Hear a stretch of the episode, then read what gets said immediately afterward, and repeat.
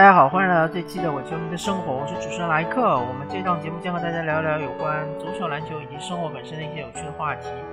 那么欧洲杯呢，进入八强之后呢，中间休息一段时间，所以呢，暂时没什么欧洲杯的消息。我们还是聊一聊 NBA 的季后赛。现在决出了第一支总决赛的参加总决赛的球队，那就是凤凰城太阳或者 Phoenix 太阳。那么，对于太阳队，我现在还不急着评论，因为之后我们还要看看他的总决赛的表现如何。呃，我个人现在的这个趋势，或者我个人现在的倾向，我是觉得太阳今年是很有机会的，因为毕竟他们是最为健康的一支球队嘛。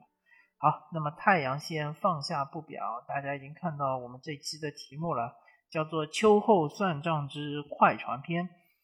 呃，所有的季后赛的球队，包括那些打 playing 的球队里面，其实我对于快船这支球队是最感兴趣的。嗯，为什么呢？因为就是快船他这支球队，他的实力是大家是有目共睹的，包括就是刚开赛的时候，呃，大家除了一致看好洛杉矶湖人作为卫冕冠军之外呢。呃，在西部还是非常看好快船的，因为快船这支球队它的基本的框架还是保持下来了，包括呃双核兰纳德和泡椒，当然他们的那个最佳第六人哈雷尔是投奔了同城死敌湖人，但是呢，呃，基本上没有太大的损失，所以说呢，这支球队。上个赛季虽然说出局比较耻辱，但不代表这支球队的实力是不行，对吧？有可能是说教练的临场指挥有问题啊，或者是说呃这支球队的气质上稍微出现了点问题。那么这个赛季请来了卢指导之后呢，呃，其实大家对于这支球队期望值还挺高的，但是在赛季末，就是在这个常规赛。呃，最后阶段呢，出现了一件比较令大家不愉快的事情，就是快船队他在最后几场比赛连续输球，而且面对的是像是火箭啊，呃，包括像是那个开拓者啊，就是感觉如果你全力出击的话，应该是能赢的比赛，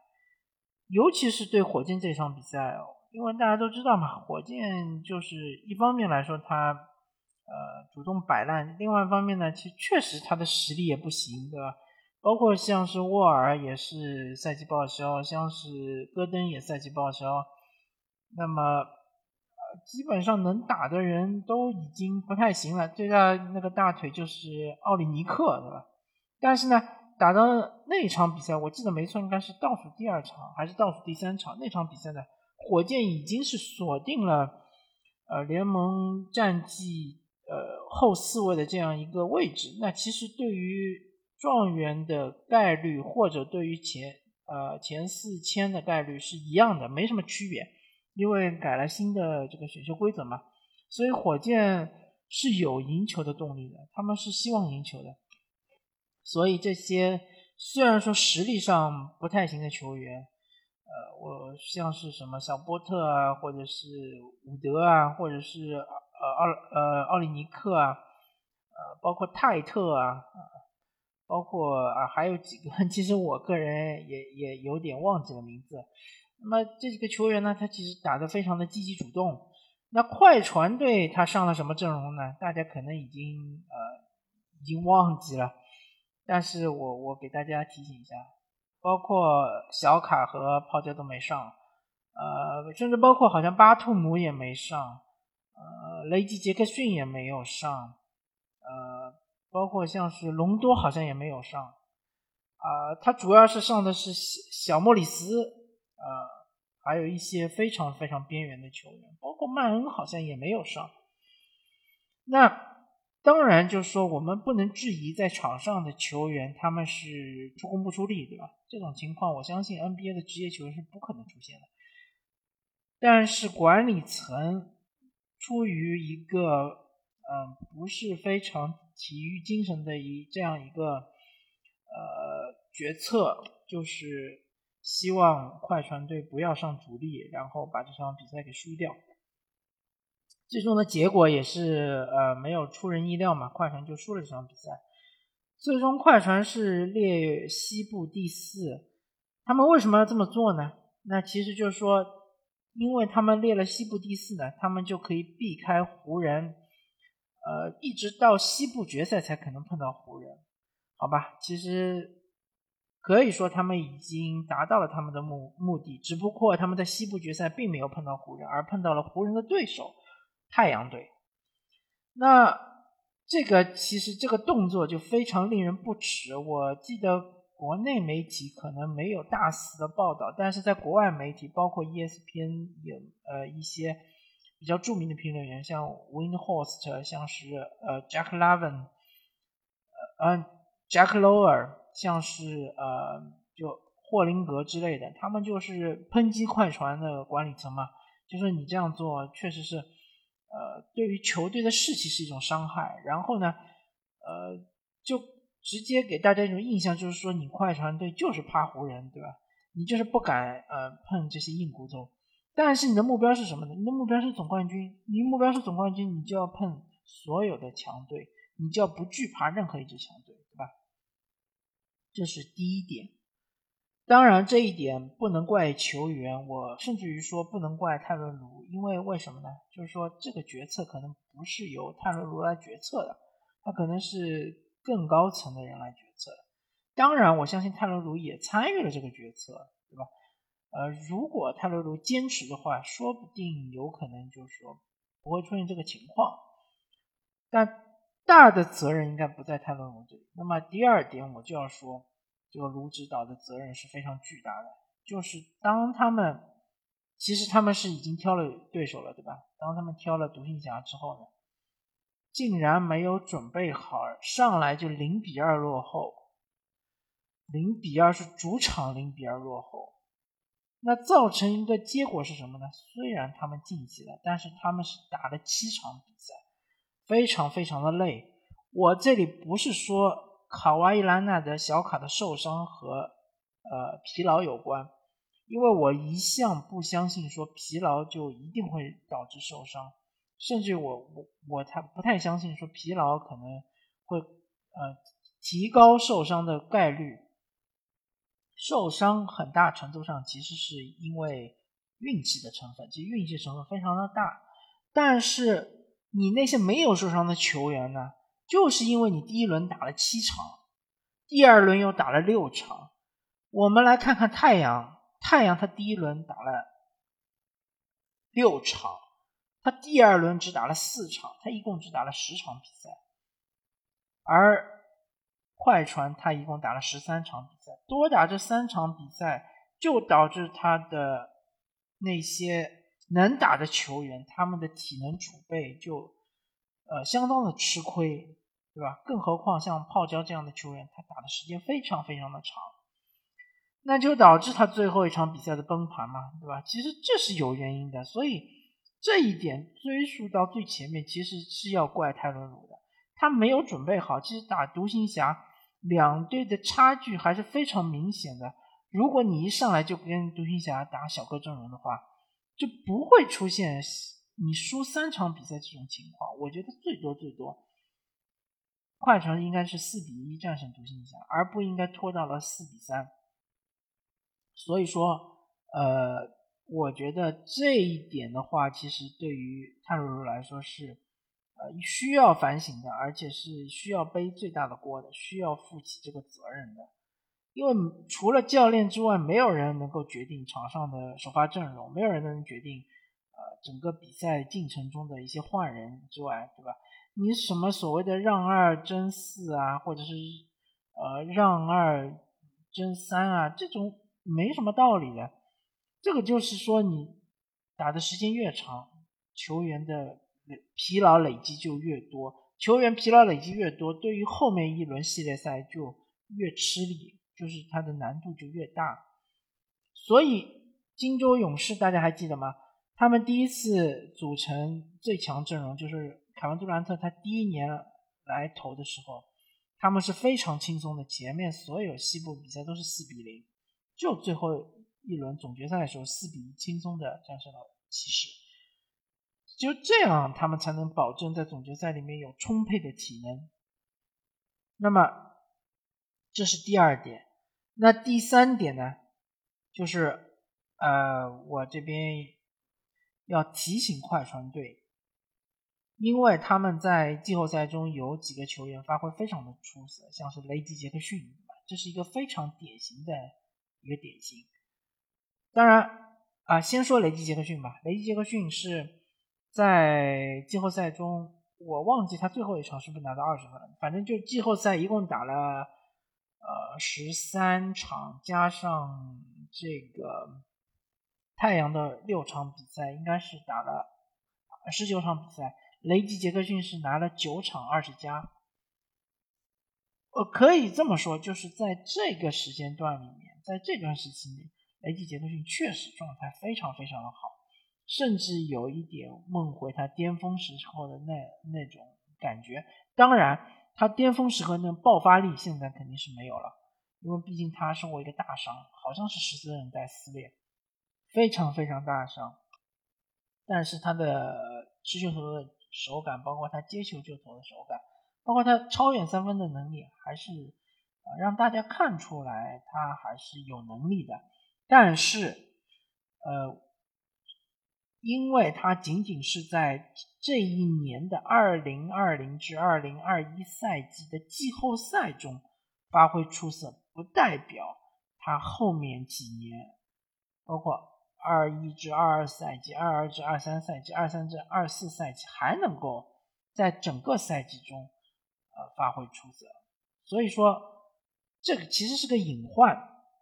就是雷吉他下个赛季是合同年，你快船。究竟是续还是不续？你续他续多少钱？你给了少了，他愿不愿意留下来？你如果说不愿意留下来，对于快船来说，他应该已经是嗯超出工资帽了，他应该没有太多的余钱去签一个实力和这个赛季季后赛水平差不多的雷吉杰克逊，我觉得应该是没有。但是如果你用太高的溢价把他留下来之后，很有可能出现的情况就是，呃，从下个赛季开始，他的水平能力就直线下降，很有可能，因为雷吉杰克逊确实他年龄已经是比较大了，他好像是三十二还是三十三岁，呃，而且他的这个打法其实挺依赖速度的，虽然说他投射现在是很强，但是之所以。呃，大家在防他的时候，不管不敢贴他太近，就是因为他过你过的这个速度还是挺快的。但是呢，呃，很有可能就是说下个赛季或再下个赛季某一个时刻，他比如受过伤啊什么的，或者说他随着年龄的增加，他的移动能力或者他的静态身体素质下降了之后，很有可能变成一个就是垃圾合同，对吧？虽然这么说，可能呃不是针对某一个球员这个人，我只是针对合同来说。如果你给他签一个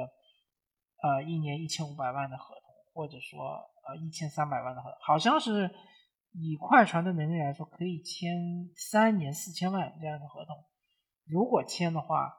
呃，比如说他第一年发挥还行，那么第二、第三年如果完全不行的话，你这个合同就要烂在手上。那么我们还可以聊聊后后面几个人，像是呃，第一就是说祖巴茨好像应该是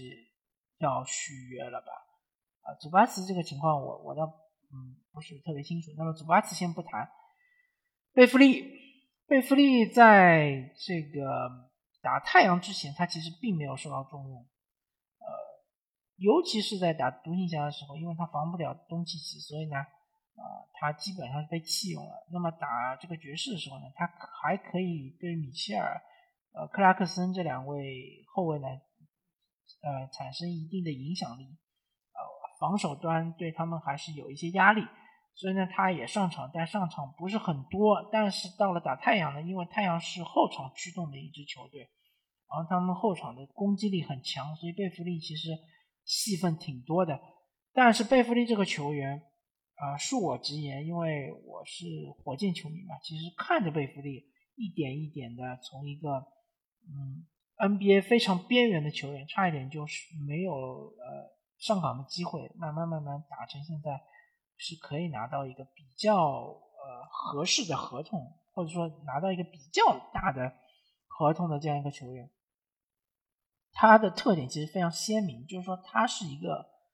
呃真真正正的三 D 球员，他的三分球不差的，但是他投的没那么多，不像雷吉杰克逊投那么多。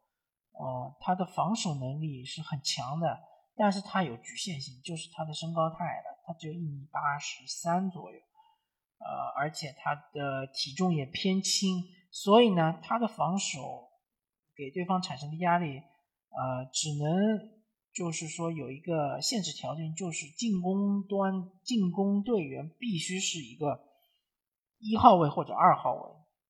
甚至于像哈登这样的重型二号位。或者其实哈登应该算一个重型侧翼，贝弗利也防不了的。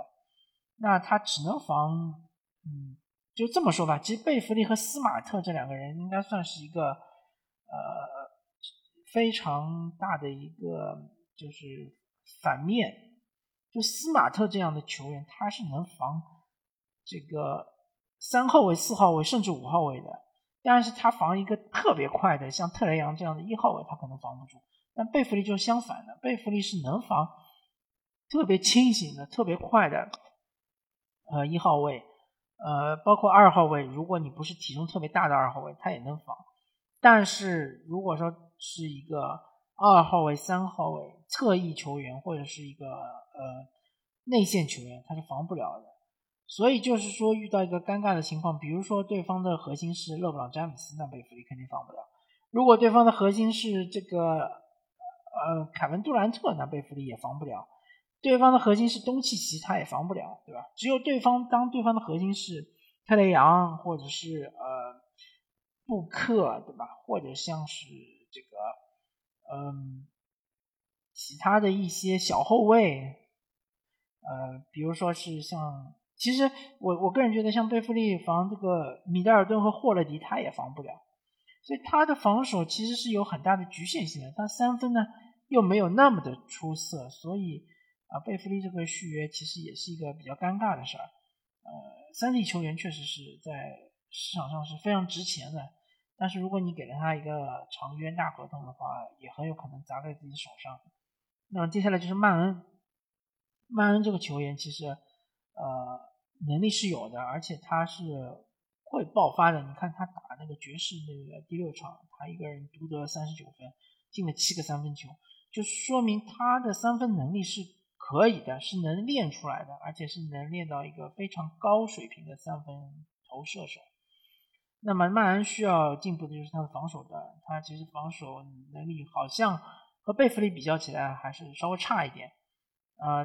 同时曼恩冲击篮下的能力也很强啊，他其实呃侵略性很强，其实是快船需要的一个位置，因为快船整个球队。他们的核心就是呃泡椒和卡哇伊，卡哇伊他不太喜欢往内线走，而泡椒呃他只有遇到了对方内线比较矮或者说不是特别强硬的时候，他就喜欢往内线走，但是一般情况下他也是喜欢在外围投，所以很需要曼恩这样的球员。但曼恩呃因为他是首轮末末段的一个选秀嘛。所以呢，呃，也不太清楚快船会给他开出一个怎么样的合同，因为其实快船队现在的薪金空间不是非常充裕，而且你还要考虑到巴图姆他拿的也是底薪，我相信，呃，相对于我前我们前面提到的像是贝弗利啊、曼恩啊，呃，包括像是雷吉杰克逊啊，那这三位可能对于他们的下一份合同有一定的追求。至少是千万级以上，巴图姆呢相对来说会好一点，因为巴图姆，呃，虽然说作用也很大，特别是在快船队作用也很大，但是他出去之后呢，别的球队还是会对他掂量掂量，因为不太清楚他到了其他的环境中到底会打成什么样子。呃，巴图姆，你说他三 D 嘛，那防守也还可以，呃，三分也也行，但是呢，他三分投的少。然后防守端呢，呃，你也不能够太依赖他，对吧？所以说，嗯，巴图姆应该不会要求太高的合同。我相信他拿一个迷你中产或者是六七百万，应该会比较满意。呃，当然，快船可能要给他一个稍微长一点的合同。呃，如果一年一千的话，巴图姆可能还要还会考虑考虑。所以，快船他的问题不是没有，他的问题还是挺多的。那。之前之所以不说呢，其实呃，我还是看出这支球队，他在逆境中，他还是有他的特点特色的，而且还是有一些人能站出来，能扛着球队往前走啊。这一点其实我还是比较欣赏啊，所以我对这支球队的观感呢，从原来的不屑一顾，或者说从原来比较讨厌呢，还是逐渐逐渐的是在转变中。呃还是能够欣赏到他他们这支球队的某一些特质，包括当莱昂纳德呃因伤退出季后赛之后，泡椒带带着他的这种兄弟篮球呢，啊还是特征非常明显的。呃，希望快船队下个赛季如果呃续约考瓦伊，当然续约考瓦伊肯定是一个超大合同，呃。据说还还有一种说法，说可能卡哇伊是寻求，呃，先签一年，然后再是一个超级顶薪续约五年。那不管怎么说嘛，快船这支球队应该会续约卡哇伊的，因为这么强的这样一个球员，而且这他这个伤，呃，应该不是特别严重。如果特别严重的话，呃，也也会爆出来嘛，对吧？他虽然说有说是有可能伤到了这个。呃，十字韧带，但他应该是轻微撕裂，所以还是能够慢慢慢慢的养好的。而且快船这支球队深度这么深，常规赛没有卡哇伊也可以打，对吧？也能打打。当然泡椒就累一点，当然如果泡椒不上也行。其实雷吉带着一帮球员也能打，不是不能打，完全是可以的。呃，好吧，那么对于快船这个赛季的总结，呃，主要是还是要批评一下他们。有一些做法，或者说他们的有一些决策是失误的啊，包括对于这个教练的某一些呃决策，其实是嗯，我个人是有有些疑义的。当然，不管怎么说，这支球队在这个赛季，特别是尤其是季后赛，为我们展现了他们的顽强，为我们展现了卢指导的智慧，对吧？在绝境中怎么样能够呃翻盘，对吧？虽然说。西决这一块，他们同样陷入绝境，但是没有成功的从深渊里爬上来，但是也已经是做的很好了。怎么说呢？就是说，呃，还是能够证明球队还是很有凝聚力，而且卢指导确实是有两把刷子。但就像我前面说的，其实卢指导如果稍微谨慎一点，稍微能够把第一轮打的。呃，就是快一点，对吧？不要拖那么长。尽快赢这支球队，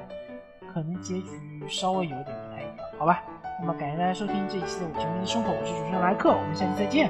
拜拜。